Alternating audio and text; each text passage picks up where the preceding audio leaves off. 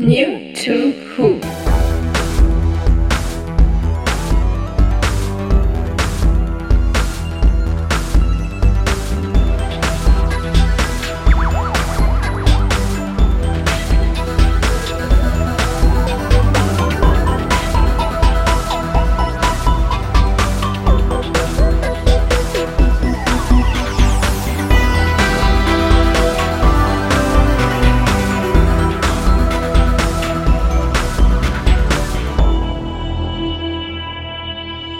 Heute die Missing Episodes.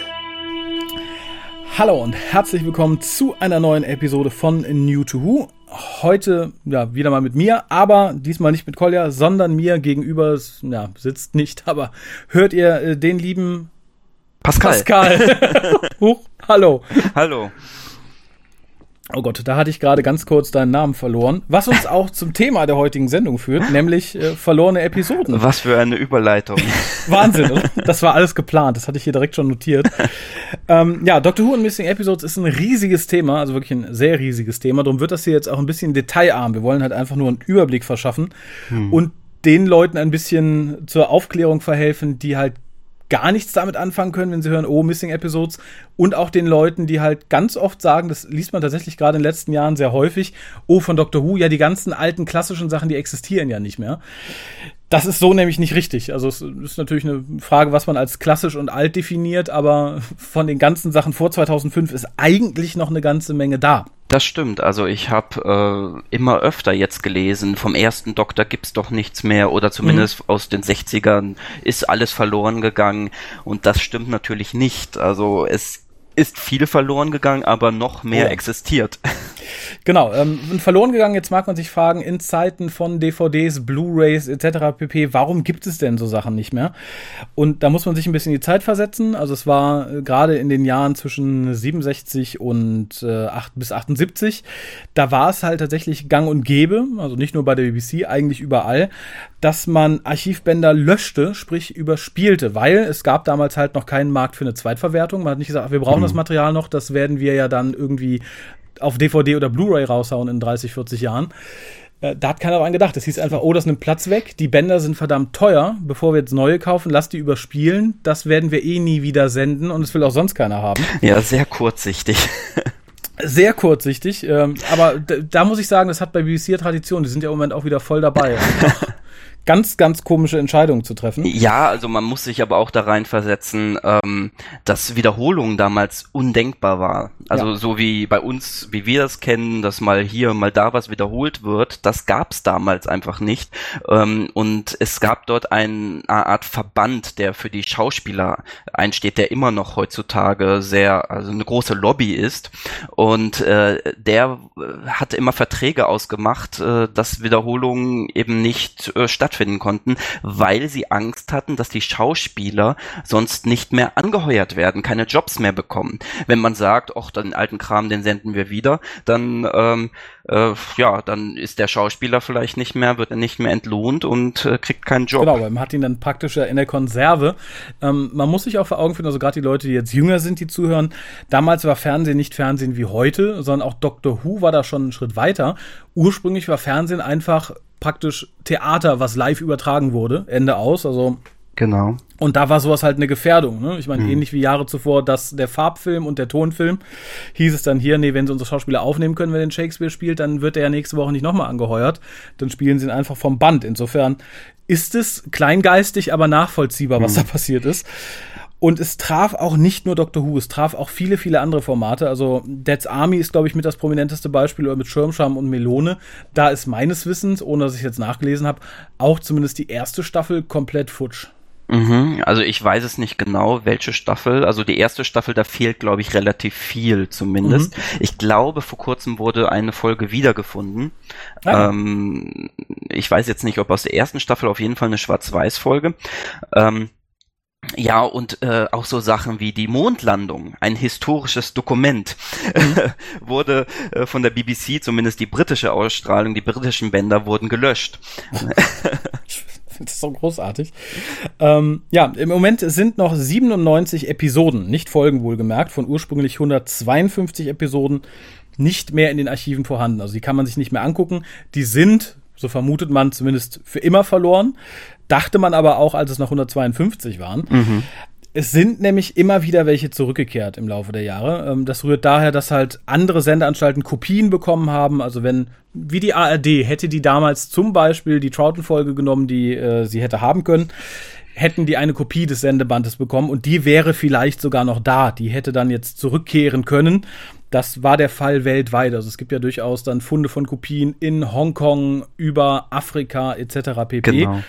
Und zum Teil tatsächlich sind Bänder auch bei privaten Sammlern aufgetaucht, was halt so ein bisschen ja, so semi-legal war. Ne? Das waren hm. dann Studioangestellte, die die Bänder halt einfach mal mitgenommen haben, weil sie die Serie cool fanden und so weiter und so fort. Da ist die BBC natürlich heute total dankbar für und verfolgt das auch nicht weiter. Aber, und das ist, glaube ich, auch die Hoffnung von vielen Leuten, da gibt es halt immer noch welche, die auf den Bändern sitzen und sagen, naja, ich traue mich halt nicht, das bekannt zu geben, äh, weil ne, Papa hat die geklaut damals oder Opa. Dann nimmt man mir die einfach weg. Mhm. Das war halt auch die äh, Zeit vor allem Digitalem und wo man mal schnell ähm, eine Folge hier und dorthin senden konnte. Ähm, die BBC hatte ja ein System, bei dem haben sie zum Beispiel ein Band äh, in ein Land geschickt und dann stand da drauf, entweder weiterschicken danach an das und das Land oder zerstören nach Benutzung oder löschen und zurückschicken. Also solche Sachen. Und äh, wenn man Glück hatte, dann haben haben sie es damals nicht so genau genommen und haben es nicht äh, gelöscht und nicht zerstört. Ähm, manchmal haben sie es auch nicht weitergegeben, äh, wie es eigentlich sollte. Das nannte sich das Bicycle-System, also mhm. so ein Fahrradsystem. äh, weiß nicht, wie man es besser übersetzen soll.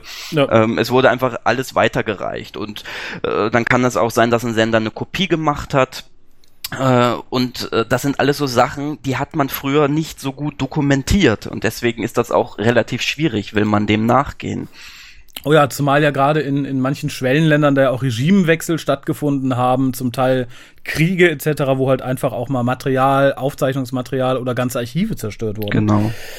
Ähm, wo du gerade Glück sagtest, ähm, wir haben zum Glück das Glück, dass damals halt natürlich noch nicht Videorekorder verbreitet oder überhaupt existent waren. Aber was viele Leute machen konnten und auch gemacht haben, gerade Jugendliche und Kinder, die haben halt die Folgen als Audio auf Kassette aufgenommen oder auf Tonband oder so, weil das halt die einzige Möglichkeit war zu sagen, oh, da kann ich dann noch mal reinhören. Und darum existieren zumindest alle Folgen noch immer in Audioform. Ähm, teilweise in etwas fragwürdiger Qualität. Aber da hat die BBC tatsächlich in den 90ern ziemlich vorgelegt, indem man, ich glaube, es war tatsächlich alle Folgen, die nicht mehr existierten, als Audio auf den Markt geworfen hat, also als MC oder als CD. Und die waren dann halt bestmöglich restauriert von dem, was viele äh, Fans damals aufgezeichnet haben der Fan, von dem die BBC, glaube ich, das meiste bekommen hat, ist dieses Jahr gestorben. Das ja. ging vor ein paar Monaten durch die, durch die Doctor Who geneigte Presse. Ähm, und ohne solche Personen wäre halt von manchen Folgen überhaupt nichts übrig. Und ich finde gerade, dass man zumindest die Audiotracks oder, was auch noch oft existiert, halt Produktionsbilder oder Bildschirmfotos etc., dass wir die noch haben, das verdanken wir und das verdankt die BBC halt wirklich großen Fans, die halt mhm. gesagt haben, ich will das irgendwie haben und haben es auch über Jahre behalten. Ansonsten stünden wir halt da und wüssten von vielen Sachen nicht mal, wie sie klingen. Das stimmt. Also stell dir mal das vor, jetzt, wenn wir die ganzen Missing Episodes, die es so gibt, noch nicht mal das Audio hätten. Äh, viele wüssten gar nicht, was passiert überhaupt in den Folgen. Nee, das ist, das führt nämlich zu etwas, das ist ganz interessant. Es gibt natürlich schon seit Jahren Rekonstruktionen von Fans. Also natürlich gibt es offiziell mittlerweile von der BBC, da kommen wir gleich noch zu, mhm. aber es haben sich halt oft auch Fans dran gemacht. Ich glaube, der größte bekannte Name dabei ist Loose Cannon. Das ist ein Zusammenschluss von Fans, die haben halt sich die Audiospuren genommen und aus den Telesnaps und Produktionsfotos und selbst gebastelten Sachen die Folgen nachgebaut. Also zum Teil halt, wie gesagt, als Standbilder, zum Teil selbst animiert irgendwie so ein bisschen, wirklich in, in viel Kleinarbeit. Und so haben wir die halt geguckt in den 90ern, muss man mal ganz ehrlich sagen. Also ich erinnere mich an wirklich eine schmerzhafte Rekonstruktion von The Invasion, was ja mittlerweile offiziell erschienen ist, wo man gefühlt 700 Mal denselben 10 Sekunden Schnipsel eines Trucks um die Ecke biegen sieht. Die haben halt verwendet, was zu verwenden war, ne? Genau, und äh, das muss man vielleicht noch sagen, selbst wenn nicht komplette Episoden erhalten sind, sind manchmal noch Schnipsel erhalten, weil, ich glaube, prominentestes Beispiel ist die Regeneration von William Hartnell äh, zu Patrick Troughton. Mhm. Die Folge existiert nicht mehr, aber die Szene der Regeneration existiert noch, weil sie damals, ich glaube, in Blue Peter, einer Kindersendung, gezeigt wurde. Und die hatten in ihren Archiven halt noch genau diesen Schnipsel übrig. Und so hangelt man sich manchmal halt von äh, Schnipsel zu Schnipsel in so Rekonstruktionen. Aber nicht nur das, also in Australien äh, gab es ja eine schöne Zensur, der, äh, der wir zu verdanken haben, dass die schlimmsten Szenen aus einigen Folgen, oh, also ja. die gruseligsten Szenen, rausgeschnitten wurden. Und diese Schnipsel sind noch erhalten. da haben wir auch genau. wieder Glück gehabt, ja. Äh, aber auch das geht umgekehrt. Es sind tatsächlich, glaube ich, noch einige Folgen da, die wir nicht komplett wiederbekommen haben, weil da fehlen dann zwei oder drei Sekunden, weil man das Ende der gruseligen Szene früher abgeschnitten hat in der Zweitverwertung bei einem anderen Sender und so weiter und so fort. Genau. Auch damit muss man leben. Ähm, der größte Fund an wiedergefundenen Sachen ähm, passierte tatsächlich, zumindest in den letzten Jahren, 2013, als aus äh, Nigeria war das, glaube ich, mhm. äh, Enemy of the World und The Web of Fear wieder zurückkamen, was äh, aufsehenerregend war. Ich glaube, der letzte Fund, der so viel Aufsehen erregte, war Tomb of the Cyberman, rund 20 Jahre vorher. Ja. Und das führte im Vorfeld, also für die Leute, die damals schon im Fandom waren, die haben das mitbekommen. Die Leute, die jetzt erst kommen, das war halt wirklich ein Aufreger. Es war, glaube ich, schon ein Jahr vorher bekannt, dass äh, Phil Morris, der dafür verantwortlich war, in Nigeria eine Menge Kram gefunden hat. Und es wurde gemutmaßt, oh Gott, der hat bestimmt alle Folgen gefunden und eine Menge. Es waren dann letztendlich nur diese beiden Folgen, die von der BBC dann relativ lieblos restauriert auf den Markt geschmissen wurden und da wurde dann plötzlich bekannt, Moment, Episode 3 von äh, Web of Fear fehlt. Genau. das ist tatsächlich die Geschichte, weil ursprünglich ist sie gefunden worden. Äh, dann hat die sich aber jemand anders wieder unter Nagel gerissen, was ich äh, ziemlich hart finde, muss ich sagen. Ja, es gibt sogar ein Foto, da ist sie drauf abgebildet, also sie existierte. Ähm, und dann wurde das kategori äh, kategorisiert und und und. Äh, mhm. Und dann ist es verschwunden plötzlich. Und wahrscheinlich hat sich jemand da von dem Sender oder wo diesen Archiv, wo es gefunden wurde, gedacht, ach, damit ist vielleicht Geld zu machen. Mhm. Ähm, und das Band ist dann verschwunden. Phil Morris ist aber sehr zuversichtlich, dass er das noch wiederfindet. Also zumindest verkündet er das immer ganz groß hm. ähm, und dass er ungefähr weiß, wo äh, sich das auf, äh, befindet.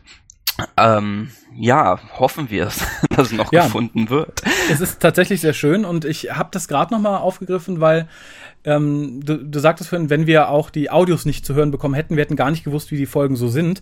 Und ich finde, mhm. Enemy of the World ist ein ganz tolles Beispiel dafür, dass selbst wenn Telesnaps existieren und das Audio existiert und halt die Novelization etc., dass man eine Folge nicht wirklich wahrnimmt, solange man nicht tatsächlich auch die Bilder dazu hat, weil Enemy of the World war mhm. so von der Geschichte her Meinung gesagt, ach ja, die ist okay, die ist ganz interessant.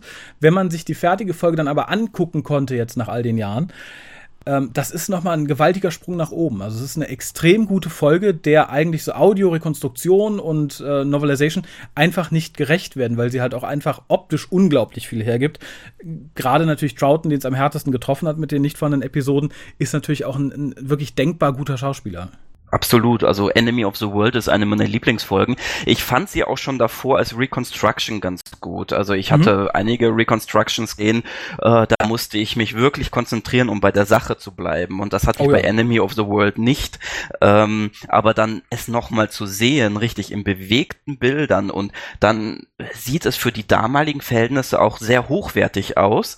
Es ja. war super gespielt. Es ist äh, eine Art Agenten-Thriller. Mhm. Ähm, also äh, es, ich, ich äh, habe, glaube ich, da eine neue Troughton-Lieblingsfolge gefunden. Und ähm, da bin ich wirklich froh, dass die wiedergefunden wurde, auch noch in ihrer Ganzheit. Ja, und wie gesagt, es ist tatsächlich eine, eine hochwertige Folge und das ist halt mhm. auch eine, die dem nicht gerecht wird. Ich glaube, bei Tomb of the Cyberman war es für viele anders. Die wurde im Vorfeld immer sehr gehypt und als sie dann da war, auch noch. Und mittlerweile ist halt so immer noch eine sehr, sehr gute Folge, aber die wird halt ihrem Hype nicht so ganz gerecht. Und ich glaube zumindest Enemy of the World ist im Moment in der Phase, wo halt alle noch sagen, ja, bravo, viel besser als das, was man vorher gedacht hat. Äh, ich bin gespannt, wie sich das in den nächsten Jahren entwickelt. Wen man noch erwähnen sollte, neben Phil Morrison, der halt äh, viele Folgen jetzt gefunden hat, was heißt viele, diese Folgen gefunden hat und immer noch auf der Suche ist nach vielen verlorenen Folgen, ist Ian Levine. Mhm. Ähm, weil der Gute ist auch nach eigener Aussage, sehr nach eigener Aussage, mit dafür verantwortlich, dass halt die Vernichtung der Bänder gestoppt wurde. Ich glaube, es ist bei More Than 30 Years in the TARDIS, bei dieser Dokumentation, die Shah dabei liegt, wo er auch nochmal sagt, er ist damals in die Archive gestolpert, gemerkt, wie viele Sachen verbrannt werden sollten oder vernichtet werden sollen, hat gesagt, nein, die bleiben da, vernichtet die nicht. Und der war tatsächlich auch ein bisschen pissig, als die Aufmerksamkeit dann so von ihm wegging, als die Funde in, in Afrika stattfanden. Aber wie gesagt, die beiden Personen wären die, die ich hauptsächlich nennen würde, wenn ich sage, okay, die sind dafür verantwortlich, dass wir doch noch ein bisschen mehr Dr. Who im Regal stehen haben, als es sonst der Fall wäre. Ja, also Ian Levine ist, naja, eine interessante Persönlichkeit, sagen wir es mal so. Sehr freundlich ähm, ausgedrückt, ja. Genau, er ist ja, ich glaube, recht vermögend. Er hat, äh, so viel ich weiß, ein paar autistische Züge und ist mhm. nicht ganz einfach im Umgang. Hatte auch damals mit, in den 80ern äh, war der in der Produktion etwas involviert, als Berater, glaube ich. Ähm, und er ist deswegen auch sehr bekannt im Fandom und das nutzt er auch für sich oder das braucht er auch so ein bisschen. Und da ist dann natürlich jetzt auch eine Konkurrenz äh, aufgekommen mit Phil Morris, den er öffentlich schon beschimpft hat. Oh, ja äh, um, aber das heißt eigentlich nichts. Ian Levine beschimpft jeden öffentlich. du du weißt, so du hast es bei Dr. Who zu was gebracht, wenn Ian Levine dich beschimpft. Ich glaube, dann weißt genau. du, du hast zumindest deinen Fußabdruck in der Serie hinterlassen. Ähm, genau. Was interessant ist, ist tatsächlich, dass Deutschland auch ein Problem mit verschollenen Sachen hatte, was man erst nicht glaubt. Aha. Aber ähm, ihr habt es vielleicht gehört im Interview mit Dennis von Pandastorm. Ist es tatsächlich so, dass einige der Bänder der deutschen Dr. Who-Folgen nicht mehr verfügbar waren weil die halt auch entsprechend vernichtet, beim Umzug verloren gegangen etc. waren, weswegen man sich ja einige der Tonspuren von Fans und VHS Folgen leihen musste, sozusagen für die Veröffentlichung. Das fand ich tatsächlich ganz interessant, dass wir da praktisch demselben Fluch auferlegt äh, waren wie die BBC ursprünglich selber. Ich glaube, hierzulande ist es auch so, weil jeder glaubt, äh, jemand anders hat davon eine Kopie und äh, irgendwo wird das schon sein. Und ja, ich, ich nehme auch mal an, als das RTL und Vox sich sagten, naja, ist ja nicht unsere Serie, die wird schon noch irgendwie bei der BBC existieren. Wir löschen die und die Tonspur sollte ja eigentlich beim Herrn Vitahase gelegen haben, was sie aber wohl auch nicht tat. Insofern hat sich da, glaube ich, jeder auf den anderen verlassen. Mittlerweile leben wir in sehr glücklichen Zeiten.